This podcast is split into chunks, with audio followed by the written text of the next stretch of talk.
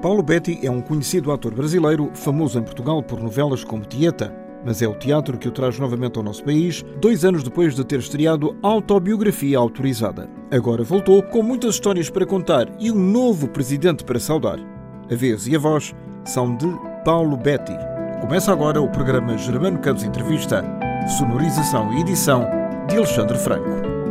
Paulo, bem-vindo novamente ao Germano Campos Entrevista e a Portugal, dois anos depois da pandemia. Houve aqui um intervalo. Muita coisa aconteceu, não é? Quer no espetáculo, quer no Brasil. E é pelo Brasil que vamos começar. Temos um novo presidente eleito.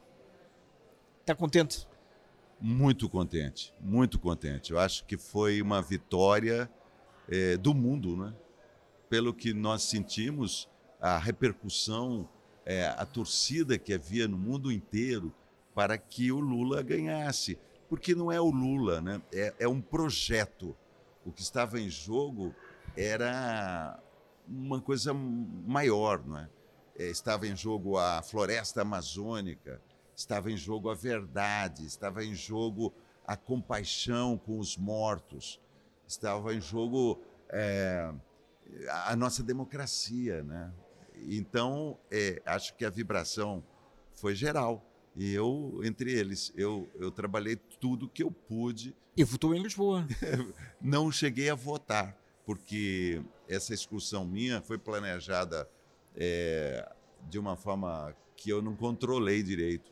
E eu estava aqui culpado por não estar podendo votar. Se o Lula perdesse por quatro votos, eu seria o culpado, porque era eu, minha esposa e dois técnicos né, que vieram comigo do Brasil. Mas, Paulo, o Lula ganhou por menos de 1% dos votos, o que significa que o Brasil está praticamente dividido a meio.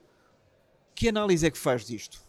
Eu, eu creio que não está dividido ao meio. Eu creio que imediatamente agora, nos próximos meses, quando fosse anunciando as vitórias que o Lula trará para a população, isso se corrige imediatamente e vai para um patamar de 70% Lula e 30% Bolsonaro, que é mais ou menos o, o que ele tem. Esse, essa diferença é, foi, é, foi é, conseguida através de métodos absolutamente desleais. É? Muitos crimes é, foram cometidos durante o processo eleitoral. Crimes como notícias falsas, é, há um controle, o, o, o, o governo, é, ele tendo a máquina, ele tem o orçamento secreto. O orçamento secreto é devastador. O orçamento secreto é uma coisa inimaginável, assim. É, é muito dinheiro, é muito dinheiro que vai direto lá na base do deputado federal, do deputado estadual, do senador, nas suas bases, e é secreto. Então, ele tem um poder de compra muito grande. Por outro lado, a população que recebe o auxílio é, emergencial, ela vive na crueldade da insegurança. Porque o auxílio emergencial não é assim, olha, como foi o Bolsa Família do governo Lula. Você te, vai receber 200 reais por mês durante quatro anos. Aí o sujeito sabe que tem uma forma de planejar com aquela pouco dinheiro, mas tem planejamento. Se você fala, você recebe 600, mas não sei se vai receber até o fim do ano, não sei se o ano que vem você vai receber. Eh, isso é uma crueldade, não dá para a pessoa viver dessa maneira. Então, esse Auxílio Brasil tinha o nome, o endereço, eles têm o controle de cada pessoa. Eles chamam essas pessoas, como numa reportagem do Caco Barcelos na, no, na, que é um jornalista. um grande jornalista brasileiro, documentou tudo isso. 3 mil pessoas tendo que assinar livros de presença, recebendo orientação ali de como elas deveriam votar. E essas pessoas têm medo de. É, não, de que o, o, voto delas possa ser revelado de alguma Ou seja, forma. Elas basicamente estavam a ser controladas pelo Estado. Sim, o Big Brother total, controladas pelo Estado. Porque imagina, um, um, um aposentado o aposentado no Brasil, todo ano, ele tem que dar uma prova de que ele está vivo. É prova de vida. Prova de vida. Prova de vida.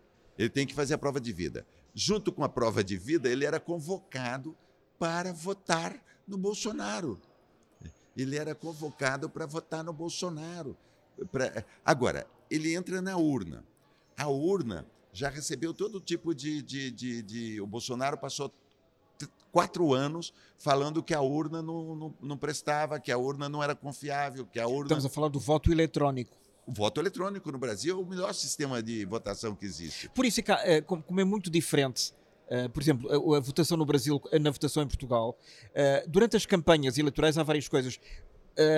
No meio de um programa há tempo de antena comercial, ou seja, vota no, para governador, vota Lula, vota Bolsonaro, e depois diziam um número, vota no 300, uhum. vota no 11. Para nós é um bocado estranho, porque não dizia nem o nome, o nome do partido, nem o nome do candidato. Uhum. Como, é que, como é que isso se desenvolve no Brasil? Olha, eu, eu acho que é simples. A urna ela, ela é confiável, auditável. É, a urna ela não se conecta com a rede. Ela, ela acumula dados que no final você contabiliza e daí manda através da rede para centrais de apuração. Então já foi muito auditada por todos os tipos de, de pessoas que entendem do assunto. Mas o que você perguntou? Me, me... Se, em vez de serem os nomes dos ah, partidos, sim, sim, sim. São, são números? Não, sim. Cada partido tem um nome e um número. Né? O PT é, é 13. Uh, Mas outros... é, é dizer 13 em todo o Brasil? Em todo o Brasil. E é isso que vem na, na, na, no, no, no, no, o deputado, o candidato a deputado estadual do PT, ele tem cinco números, sendo que três mais o 13. São cinco números. O deputado federal são quatro números. O senador são dois números, geralmente três números o senador. O governador são dois números, é 13. E o presidente é 13. Né? Também. É, uma, é, um, é um método eleitoral muito diferente, realmente. É. Eu, eu percebo que quando uma pessoa muito humilde chega no ambiente eleitoral, entra na cabine, de, que sozinha. Ela, sozinha, ela tem que apertar um botão e vai aparecer um número, uma cara, e ela tem que confirmar. Ela tem que apertar três mais dois botões né, com o número. Quando é o caso de senador, é uma loucura. Tem que fazer colas, porque as pessoas. Por isso que demorou tanto a votação. As pessoas entram para votar para todos esses cargos e elas não, elas não têm controle dos nomes. Então, elas levar cola, né? Então, você vê nas, nas zonas eleitorais a distribuição de colas. Né? E aí é que funciona o dinheiro da emenda parlamentar. Né? É, a militância paga. Né? No Rio de Janeiro, no, no, para governador, eu fiquei impressionado com isso. Marcelo Freixo me contou, que era candidato ao governo do estado do Rio, o cara que combatia as milícias. Quem ganhou no Rio de Janeiro foi a milícia. A milícia ganhou a eleição. E o, o, o, o Freixo era o que combatia a milícia. O, o Freixo disse que o candidato Castro tinha 2 mil, não, 20 mil pessoas na cidade agitando bandeirinhas. 20 mil pessoas agitavam bandeirinhas na cidade. E, e, e cada uma recebia 100 reais. Pois é isso que eu ia perguntar. E elas são pagas. 100 reais. O que para mim até eu falava, pô, ainda bem que essa pessoa está ganhando 100 reais. Sim, ou seja, são agitadores profissionais. Não, não são. São pessoas que nem sabem o que estão fazendo ali. Elas só têm que ficar ali com a bandeirinha. Durante um tempo e ganhar, e ganhar Exato, dinheiro. 100 reais. 100 reais. Então dava dava não sei quantos, 2 milhões de reais por dia a campanha investia nisso. Aí eu falei assim, pô, ainda bem que está dando-se 100 reais para essas pessoas. Eu conversava com as pessoas, falava assim, você vai votar no Lula, né? É claro, vou votar no Lula. Mas estava fazendo, agitando a bandeirinha. Mas, enfim, é, é, uma eleição, é uma eleição complexa, é, foi muito manipulada, foi muito manipulada do ponto de vista emocional, do ponto de vista dos patrões reunirem os empregados e falarem, olha, se vocês não votarem no Bolsonaro, nossa empresa vai quebrar e vocês todos vão para a rua. Teve todo tipo de. Ameaça. Era uma chantagem emocional? Todo tipo de chantagem foi utilizada, né? E é, o próprio fato do Bolsonaro se apropriar da bandeira do Brasil. Você imagina que se um candidato aqui em Portugal é, começar a usar a camiseta, da, a, a camisola da seleção de Portugal e utilizar a bandeira de Portugal e dizer assim: eu sou representante dessa. Esse aqui é meu. Esse é o símbolo do meu. Onde você visse passar alguém com a bandeira de Portugal, você saberia que era Ventura. É o, Ventura, o pessoal do Ventura. E, então, isso já é uma coisa horrível. Eles, primeira coisa que eles roubaram da nação foi a identidade. Foi a identidade. No dia 1 de janeiro de 2023, o Lula vai tomar posse. Daqui até lá, nestes próximos dois meses, todo o mês de novembro e o mês de dezembro, o que é que poderá acontecer? Porque uh, temos visto bloqueios nas estradas estaduais e até pessoas a pedir a intervenção dos militares, o que é preocupante. É do muito. Meu, do meu ponto de vista. É muito preocupante. Vou, a, a, não, não sabemos o que vai acontecer. É, porque tudo é uma, uma progressão de acontecimentos. A gente, nós, a sensação que temos é que vai dar certo, que o Lula vai tomar posse. Bolsonaro vai entregar a faixa Lula? Não sabemos. O, o, Bolsonaro vai estar presente na tomada de posse do Lula? Não sabemos. Arrisco a dizer que não, porque ele segue o, o Trump. O Trump. Então ele vai fazer igual ao Trump. É, ele faz.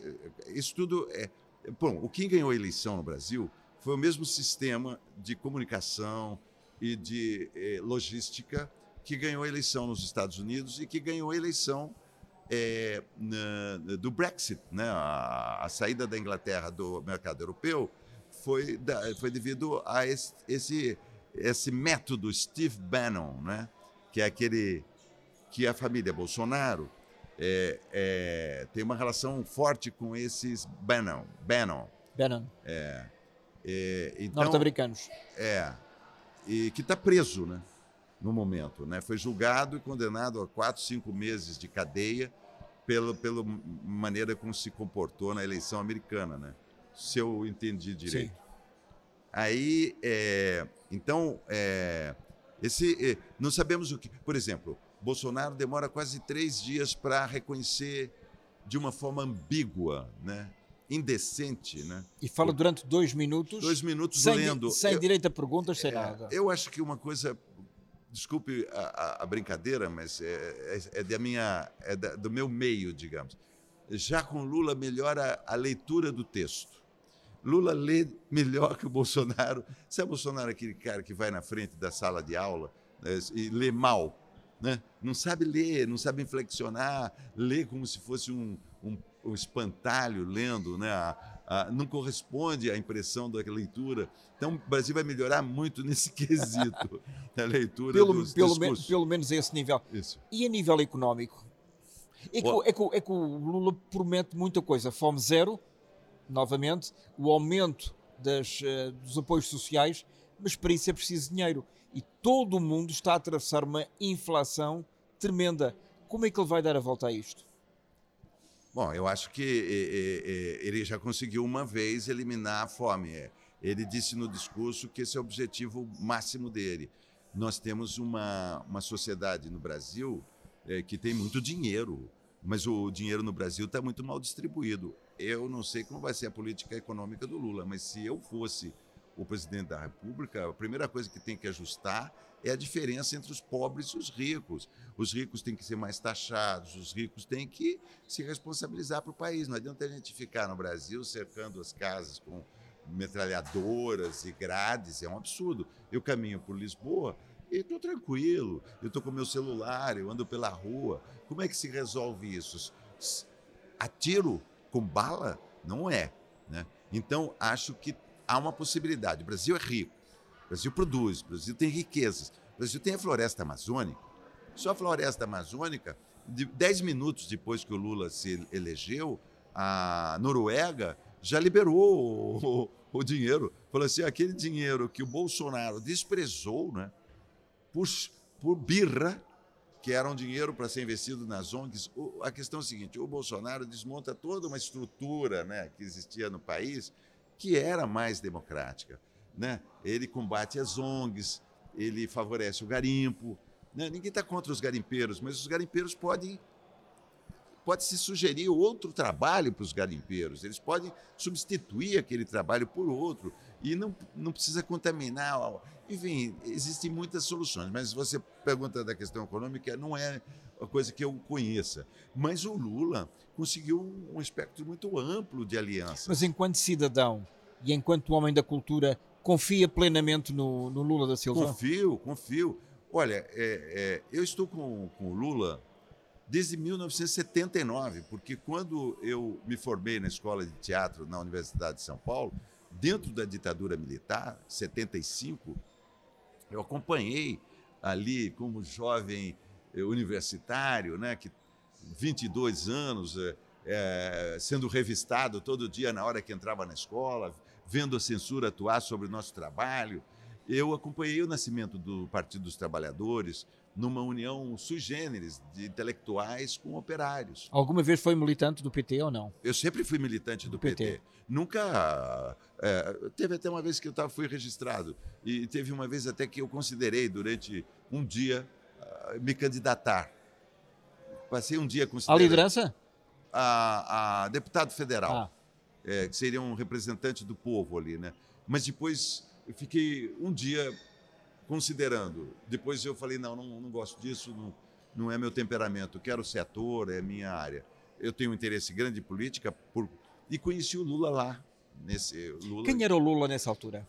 Então, o, o Lula... Vamos falar em 75. É, é, é. 75, um pouquinho mais, mais adiante, mais 79, que é quando surge. O início dos anos 80. É, o Lula é um líder sindical na região de São Bernardo do Campo, que tem uma força muito grande, porque tem é, a indústria automobilística está ali. Então, a, ali tem muito dinheiro da indústria e tem um, um, um, um, operariado de nível elevado, que recebe bons salários e que o Lula começa a liderar no sentido de, primeiro, é, ter mais liberdades, exigir politicamente mais liberdade, que era um dos motes do Partido dos Trabalhadores, e com relação aos operários a fazer greves, discutir com patrões as melhores condições, enfim, essa pauta da esquerda. E aí é aí que aparece o Lula. Daí Lula está junto com Fernando Henrique Cardoso. Fernando Henrique Cardoso está junto com Lula nesse momento. Antigo presidente da República. Duas vezes presidente da República e colega do Lula lá, onde os intelectuais quase que se juntaram ali, só que os intelectuais foram mais. Uma parte ficou com o Lula e com os operários e outra foi para o Partido Social, é, é, PSDB, Partido, Partido Social, Social Democrata Brasileiro. Brasileiro. O Fernando Henrique agora apoiou Lula muito belamente. Aliás, o Lula conseguiu a maior composição até hoje já feita de, de apoios. Tudo e outra. E ele está propondo isso. Ele será o presidente, mas ele não vai ser o não, não vai ser o governo do PT. Vai ser um governo dessa ampla aliança. Unidade? Vamos ver. Alguma unidade? Sim, acho que o Lula. Sabe o que acontece, mano? O Lula ficou um ano preso, mais de um ano, um ano e meio preso. Em Curitiba. Em Curitiba, de uma forma injusta. Ele foi julgado por um juiz venal, que depois foi, foi ser ministro do Bolsonaro. Sérgio Moro. É. Ele foi impedido de ser. É, é, o, o, Supremo Tribunal recebeu, nas vésperas da, da eleição, uma ameaça do do, do Exército, na, na, em nome do, do general Mourão. Isso o general Mourão escreve no seu livro autobiográfico, ele conta essa passagem. Ele mandou um recado para os. Porque a Força Militar no Brasil ainda ela, ela não houve, depois da ditadura, a anistia geral, ampla e restrita, anistiou muitas coisas que não devia ter anistiado. E a Constituição de 88, quando falam né? Ah, o PT não assinou a, a, a, Constituição. O PT não assinou a Constituição de 88 porque não concordava com o artigo 142, que põe na mão dos militares a decisão. Então, quando você falou qual a sua expectativa, é o seguinte: se o Bolsonaro conseguir criar uma convulsão social e decidir que aquela convulsão social precisa a interferência do artigo 142, é o presidente da República que faz isso ele pode chamar esse 142 e aí então os militares intervêm. São os militares que vão botar a ordem no caos. Isso que está escrito no artigo 142. Então, isso sempre. Por isso que ele age dessa maneira ambígua.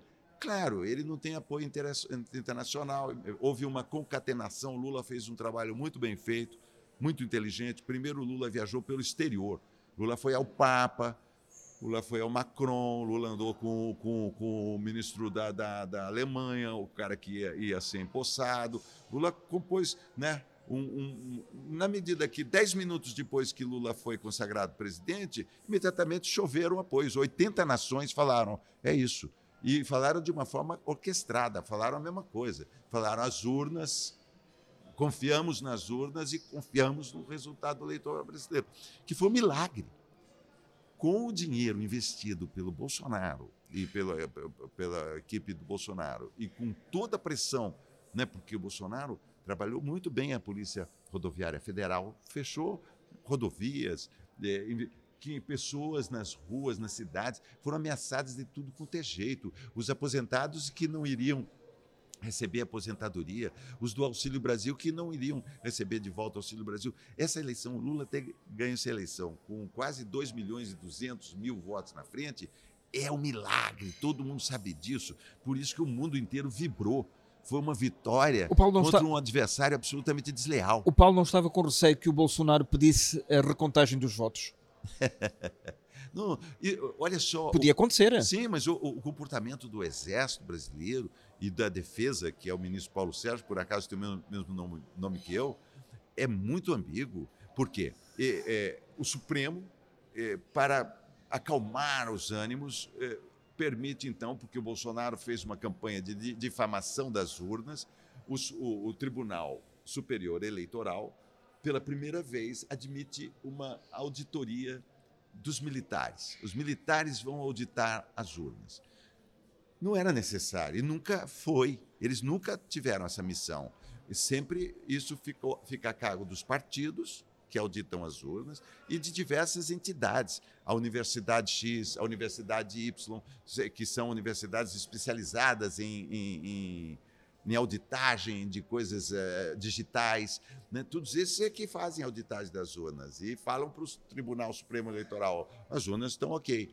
Não, resolveram botar o Exército. O Exército foi, demorou, não participava das reuniões, teve um comportamento, vamos dizer, com esse grupo que auditava as urnas, teve um comportamento inadequado, não responsável, sabe, desconfiável. Aí chega-se à conclusão que está tudo bem, vai para a eleição. Primeiro turno, o, esses militares fazem auditagem do primeiro turno. Bolsonaro fica satisfeito porque foi para o segundo turno. Ele achava que ele ia perder o primeiro turno. Ele apostava tudo no segundo turno. Foi para o segundo turno, não reclamou das urnas, mas não permitiu que os, que os militares dessem o veredito, dissessem o relatório, se tinha as zonas estavam. Os, os, militares ainda têm muito poder no Brasil. Sim, sim. Mas eles não são o quarto poder. Eles são, são, eles são. Na prática são. Na prática eles são o primeiro poder, porque todos pela, pela, pela Constituição não. Não, mas os outros poderes temem que eles. Ao judiciário, não é? O judiciário teme, todos temem os militares, porque se não temessem os militares, eles não, não prendiam o Lula.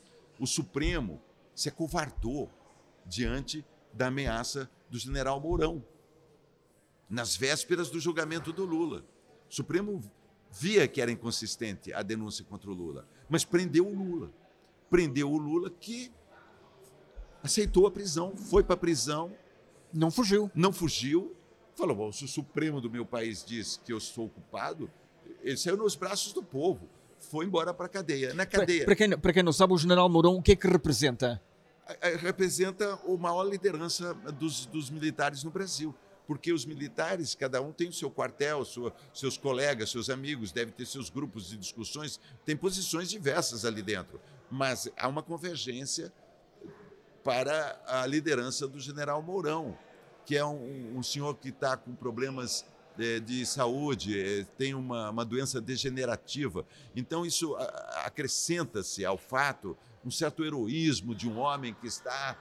Um veterano de guerra. É, é, é no fim da vida e ainda dando seu palpite, sua opinião. E, e, e, e aí é isso, quer dizer, é, é, são essas forças que estão em jogo e que diz, vão nos dizer. Eu acredito que tudo vai se transcorrer bem, porque nós temos uma imprensa forte, tem uma imprensa forte, tem uma imprensa manipulada, mas tem outra que não. No momento, nós temos a Rede Globo fazendo um trabalho jornalístico muito bom.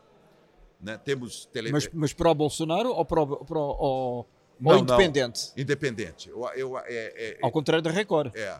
A Record faz pró-Bolsonaro. Que é evangélica, Por é? exemplo, é? é a, a, a, a gente fala que essas manifestações dos caminhoneiros essa coisa nas rodovias, nós chamamos de, de manifestações golpistas, né? ilegais. E, e, e, enquanto o Bolsonaro quer dizer que são legais, que são é, democráticas. Há um grau de loucura que é a liderança é, feita em cima da ignorância, né?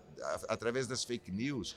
O que Steve Bannon prega? Você fale um absurdo, você seja grosseiro, você não, não, não diga coisas é, sensatas, você, e você vai atrair atenção. Aí vai para os algoritmos, né? e aí vai para o uso dos símbolos, aí vai para a criação de teorias da é, conspiração. conspiratórias. A ministra que é a Damares, que, tinha, que tem que cuidar das mulheres, que impediu que uma menina de 10 anos fizesse um aborto, depois, sendo que a menina tinha sido violada. estuprada. Entende? Uma loucura, é uma, são posições absolutamente malucas, né? completamente sem, sem noção de, de nada. E, e isso corre. A última foi para uma zona muito maluca, né? Para a, a, eleição brasileira houve um combate, no, por exemplo, Bolsonaro teve uma atitude muito condenável com relação às meninas venezuelanas. Ele demonstrou ali um instinto pedófilo. Pintou um clima. Pintou um clima, precisa falar Ele mais? Ele disse. Ele disse. Não, o, o pior não foi isso. Esse caso é tão emblemático da personalidade e foi é um caso que foi chamado várias vezes à mesa da, do debate entre o Bolsonaro e o Lula. Sim. O Lula não se aproveitou muito disso porque o Lula é um homem é, gentil. Eu, ali é, é, é coisa para aprender. Quando acabar as eleições, Bolsonaro vai ter que responder sobre isso, sobre essa questão da pedofilia, sobre o pintou um clima. Porque o que aconteceu foi o seguinte: ele passeava de moto. Durante a pandemia, durante as pessoas morrendo, ele fingia que estava perdendo a respiração, debochando dos mortos. É impressionante como o Bolsonaro conseguiu. Ele só teve esse, esses votos que ele teve por causa da máquina eleitoral, do dinheiro, porque não era possível. A população perdeu 700 mil brasileiros morreram, é, é, o maior número. Em dois anos. Em do, durante a pandemia, o, o, morreram 700 mil brasileiros. É, comparado com a nossa população, é o maior número do, do, do, do mundo. Sim, tem que, tem que se ver em, em relação. Em relação à aos, população do Brasil, tal milhões o lugar do mundo onde teve mais mortes. Mas é muita gente, bastava um, era Não, muita gente. O lugar do mundo onde teve mais mortes foi o Brasil. Não, tem, não tenho dúvida disso. É pesquisa, é só ir ver. Ele negou a vacina, ele não tirou, ele, ele tirava a máscara, ele andava de moto. Andando de moto, andava de jet, de jet ski, as pessoas morrendo. Numa dessas andanças de moto para o Brasil, ele viu quatro, cinco meninas maquiadas. Elas devem ter assinado para eles. Elas viram o presidente da República. Meninas de 14 anos passam o presidente da República de moto na frente do lugar onde elas moram. Elas deram tchau, tchau, agitaram. Ele parou a moto, olhou para elas, disse que sentiu um clima e perguntou para elas se podia entrar na casa delas. Onde é que foi? Foi no Rio de Janeiro? Não, é, em outro lugar, agora ao, ao redor de Brasília, ah. na periferia de Brasília, se não me engano. Ele perguntou, por, não, acho que sim. É perto, não, não é na periferia de Brasília, é, acho que é em algum lugar perto da Venezuela. Porque junto, o negócio dele junto, era. Junto à fronteira. É, junto à fronteira. Porque o negócio dele era. Queria, ele, criava, ele queria criar uma história. Na cabeça dele, ele achou que elas eram prostitutas. E que eram meninas venezuelanas prostitutas. Então ele pediu para entrar na casa delas. Quando ele entrou, ele estava com a CNN. Aquelas imagens foram gravadas pela CNN. Quando ele entrou, ele foi informado do que estava acontecendo realmente. Que não, que elas estavam. Uma delas tinha se. For, aquilo era Caritas uma coisa católica, uma entidade católica que cuidava de meninas que vinham Sim, também da existe, Venezuela para fazer a socialização também existe, delas. Também, existe em Portugal. É, para fazer a socialização delas tal. Uma delas tinha se formado no curso de maquiagem. E então tinha maquiado as colegas. Então aquilo tinha sido. Ele percebeu isso, acabou a história. Sim, mas incriminou-se. Bom, acabou a história. Agora, do, três meses depois, contando essa história para um grupo de homens jovens num programa de influência tal. Eles queriam rir, ele contou a história do ponto de vista de que elas eram prostitutas. Então eles, ele, ele mentiu. Porque se elas eram prostitutas, ele prevaricou, que ele devia ter dado ordem de prisão menores. a menores, ele devia dar, ter dado ordens de prisão ali, ele devia ter se comportado como autoridade e encerrado o assunto. Mas ele viu que não era isso, mas no programa ele, ele disse que elas eram. Porque ele queria dizer que as, os, a Venezuela está tão mal que obriga suas moças a virem fazer prostituição, prostituição no, po, Bra po, Brasil. no Brasil. Então, é, você veja o caráter desse homem. Ou a falta dele. a falta de caráter. Paulo, uh, culturalmente falando e a, a, nível dos atores e dos seus colegas, há colegas que, que votaram publicamente no Bolsonaro e publicamente no Lula, como, como é o seu caso. Uh, isso depois não vai causar um problema agora a seguir ao dia 1 de janeiro? É, não, não, porque somos uma maioria, de uma certa maneira, os, os que apoiaram Lula, assim como quase toda a, a sociedade brasileira, os escritores, todos os músicos, enfim, uma, acho que um Brasil que não se deixou levar por esse fanatismo, por essa loucura, consegue compreender, é, como o presidente Fernando Henrique Cardoso, consegue separar Lula de Bolsonaro, o projeto de um e o projeto de outro. Um ameaçando a democracia e outro, depois de quase 16 anos no poder, nunca ameaçou a democracia no Brasil. Então, é, é, nós somos uma grande maioria. Os colegas que votaram no, no, Bolsonaro ou que têm outro ponto de vista, né, eles têm as suas, suas teses. Eu respeito. Eu até fiz uma entrevista aqui no jornal Observador com o, como é o nome? O, o Juliano Casarré. Juliano Casarré é um ator que estava tá no, no top no Brasil, fazendo papel no Pantanal, muito famoso, e ele era de direita. Aí o jornalista me, me, me, me falou, eu consegui essa... Vamos conversar, Juliano e eu, fizemos um debate assim, né? eu e Juliano, e eles pensam no Estado ausente de tudo. Né? É, assim, eles, eles têm a tese do Olavo de Carvalho, foi um um pseudo-filósofo brasileiro que fez a cabeça deles dizendo que o interessante é o mercado, que o interessante é o. Eles não querem que a saúde seja pública. O Brasil tem um sistema público único, sistema público. Eles acham que seria preferível que tivesse um sistema privado de saúde. Como o americano? Sim, então, o seguro. Sim, o nós temos um sistema de saúde. Sim, sim, mas o seguro americano não tem nada a ver com, com, com o seguro no resto do mundo. É, eles têm um pensamento diferente. Eles acham, por exemplo, que a, a, a, escola, eles são a favor da escola à distância, eles são a favor da ausência do Estado na saúde, na educação. Né? E eu acho que no Brasil, se não houver o Estado interferir no sentido de equilibrar e de tentar diminuir as diferenças sociais, o Brasil não cresce porque o Brasil precisa daquele povo incrível, mas precisa que ele esteja bem, que ele esteja saudável, que ele possa mandar seus filhos para a escola, que eles possam ter acesso à universidade. O Brasil, Jamando, tem 56% da população brasileira negra. Isso precisa ser dito. O Brasil tem cinco categorias é, oficiais raciais. Tem o amarelo, né, que seria o chinês, o japonês e tal. Tem o, o indígena, tem o negro, tem o pardo e tem o branco. Essa é a composição é, é, da população brasileira. Né? É, o pardo e o negro se juntam de uma forma genérica e, e, e são todos considerados oficialmente negros. Então o Brasil bate 56%, tanto que Lula teve. Lula ganhou entre os negros. Os negros derrotaram Bolsonaro os, as mulheres e os negros derrotaram Bolsonaro. E isso é o grande lance dessa eleição. Isso é o grande feito dessa eleição. Os negros e as mulheres derrubaram o Bolsonaro, porque sabem que o Bolsonaro é um sujeito homofóbico e sabem que, que Bolsonaro tem um preconceito grande contra os negros. Ele daqui a quatro anos vai voltar à carga. Vamos ver, não sei, eu não, não, não saberia dizer, né? Pode ser que sim mas eu acho que ele. Eu acho que agora, sem o poder, Bolsonaro. Dificilmente Bolsonaro deixará de ser punido, porque Bolsonaro cometeu muitos crimes. Quem acompanhou a CPI da, da Covid. A Comissão, Comissão Parlamentar de Inquérito. Comissão Parlamentar de Inquérito, nós assistimos no Brasil, todo o povo brasileiro assistiu, grande parte do povo, como uma novela de televisão. Incrível, porque Porque a CPI da Covid salvou milhares de vidas de brasileiros, porque ela pressionava o Bolsonaro para um comportamento adequado.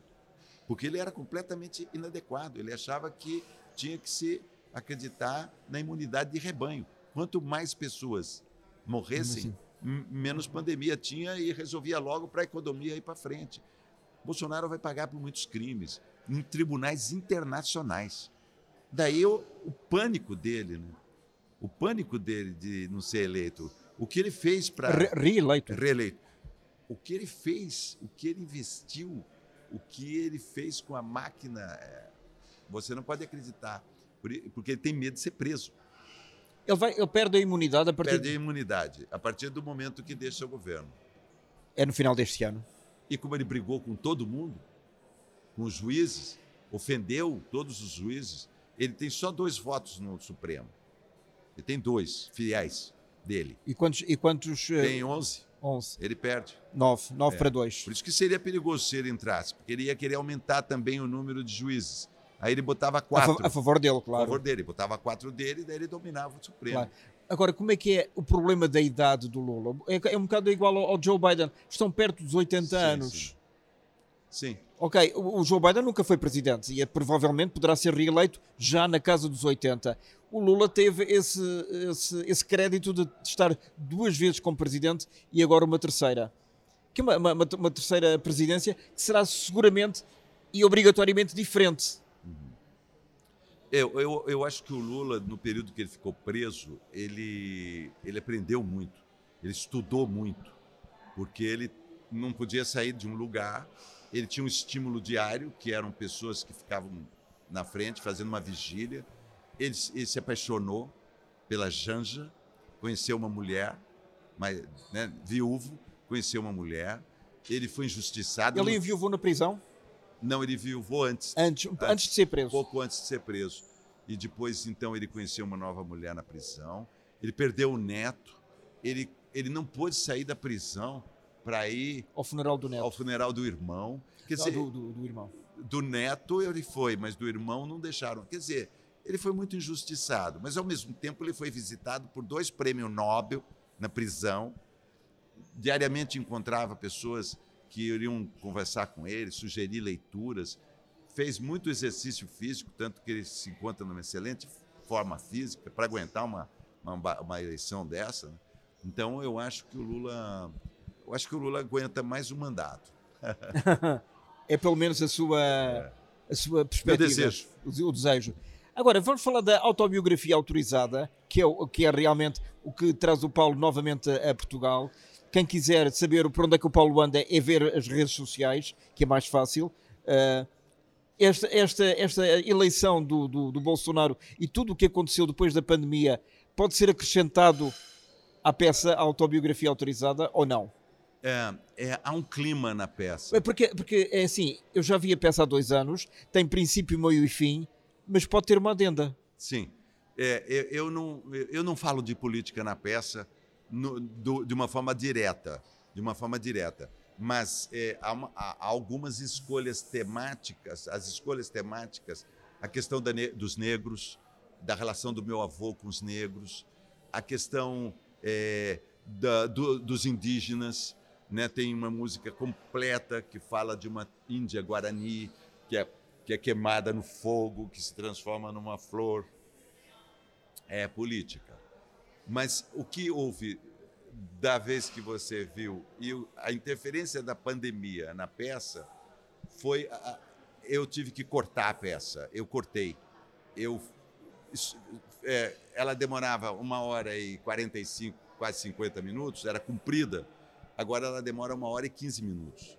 Mesmo porque eu tive que fazer na internet. Eu, tive, eu fiz diversas sessões, eu não parei a peça. Eu fiz as primeiras sessões online do Brasil nós tínhamos um teatro, me convidaram, eu fazia a peça completinha só para um e, espectador. É isso que eu ia perguntar. Tinha um espectador só, mas tinha quatro câmeras. E o espectador em casa comprava o ingresso e assistia é, a câmera que ele queria. Você entendeu? Ele escolhia, ele falava, agora eu quero mais este, próximo. Este ângulo. Eu quero esse ângulo, quero ser. Então, eu fiz, eu fiz para 3 mil pessoas. Um, teve uma das sessões, a primeira, tinha 3 mil pessoas assistindo, pagas. É muito estranho. Era, era é muito estranho. Mas eu tinha uma pessoa na plateia, eu fazia para ela e para os câmeras. E quando acabou, pela primeira vez eu vi a importância dos câmeras. Porque eles estavam, a, eles estavam fazendo junto comigo. Era uma experiência. Eles uma viviam, experiência eles estavam a fazer a peça. junto eram- comigo. É como se fossem co-protagonistas da peça. Exato, porque eles estavam livres para eles, o olhar deles é que ia transmitir para as pessoas. Eu senti isso de uma forma muito forte fazendo. Eu fiz umas 15 apresentações online. Quando é que vamos voltar a ver o Paulo na televisão? Ano que vem. Ano que vem, janeiro, fevereiro, certamente. É. Mas numa novela? Não, não, estou num programa que, que ainda não está, Não está no ar. não está no ar, não, não está revelado ainda que ele vai existir. Ah. Portanto, Ah, então não pode. Não pode... ainda é, é secreto, a, mas teria um imenso prazer. Ulti- Ultimamente, e só para, para terminar, Paulo, agradeço muito novamente este, este reencontro. Muitos dos seus colegas, nomeadamente da Rede Globo, ou da TV Globo, como quiser, ah, estão a perder ah, o emprego ah, porque estão a- ah, os contratos estão a ser denunciados, estão, vão-se embora. O que é que, mas atenção, há atores que estão lá há 30 e 40 anos. O que é que está a acontecer? Eu acho que a, a- a- a- é a, a Rede Globo, né, tem, ela trabalhava com um tipo de proposta de casting, de reservar os atores. Eu acho que eles podiam fazer isso, de acordo com o faturamento que eles tinham, é, eles podiam fazer isso, falar assim, não, esse ator vai, é meu, não vai trabalhar em outros. E eles decidiram mudar esse sistema. Eles decidiram abdicar de ter um casting é, o futuro vai dizer se foi uma boa atitude deles ou não. Porque em determinado momento um ator não está sob contrato e vai trabalhar em outro lugar. E, e tem esquemas hoje no Brasil possíveis para os atores que são o streaming. Então o sujeito pode trabalhar em outras grandes. Plata- plataformas? Exato. É, então, ah, talvez seja até estimulante. No meu caso particular, é claro, eu prefiro ficar contratado da Globo, às vezes, praticamente um ano sem, sem, sem trabalhar, porque. Mas a ganhar. mas recebendo. Né? Isso para mim seria melhor. Mas, se não houver, vou para o streaming. Eu, eu pensei que meu contrato teria encerrado antes até. Confesso, pensei que encerraria agora, em, em agosto passado. E aí avisei meu agente. E, e recebi três propostas muito interessantes de trabalho para outros tipos de coisas. Que me, uma levaria para fora do país. Eu posso vir trabalhar em Portugal, digamos. Nunca se sabe. Fico livre. E, e você sabe, é, uma coisa que eu, eu sou muito mais conhecido aqui, praticamente, do que no Brasil. Mas nós só conhecemos os melhores também, é? Pô, graças a Deus, eu ando pelas ruas e me sinto muito bem, porque as pessoas é, falam comigo de uma forma. Eu- é, minha, minha esposa está impressionada. Ela fala assim: Nossa, não sabia que você é, era tão querido aqui em Portugal, realmente. E assim- Acho que por causa da minha. Frequentei muitos programas de televisão, Sim. entrevistas com você, com outros é, grandes entrevistadores aqui. Né? É, eu, eu fui no programa do. da- Da SIC.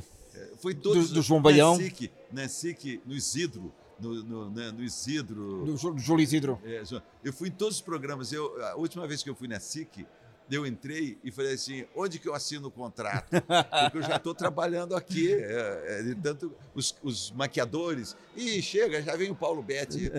estamos cheios dele aqui já. a brincar. Para rematar e por rematar com, com chutos, em novembro temos o Mundial de Futebol.